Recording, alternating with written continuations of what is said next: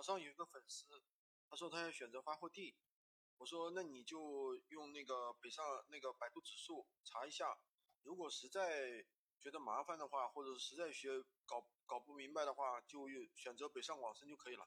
他说我不选择北上广深，北上广深这个竞争力太大了，竞争太大了，我怕我竞争不过，我要选择一个小城市、小地方去竞争。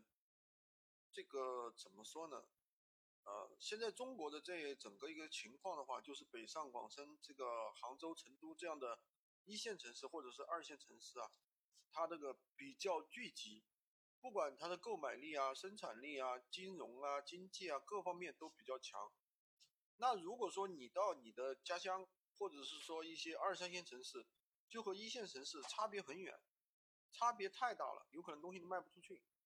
所以我们要考虑的一件事情是提高自身的一个竞争力，而不是说好像有点像逃避一样的，我要逃到一个什么地方去，对吧？我山中无老虎，猴子充大王了，不现实的，对不对？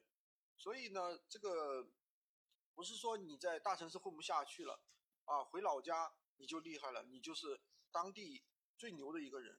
不现实的，当地也有比你牛的，你以为你就是最牛的，对不对？那不现实的，所以我们还是要提高自身的一个竞争力，提高自身的一个能力。比如说，我们如何去选品，对吧？如何去发产品，如何去运营，如何去要好评，把我们这些基本功做踏实了，对不对？才能够跟别人竞争。竞争是永远存在的，没有竞争的地方就意味着什么？这个地方没有活力。大家不要怕竞争啊。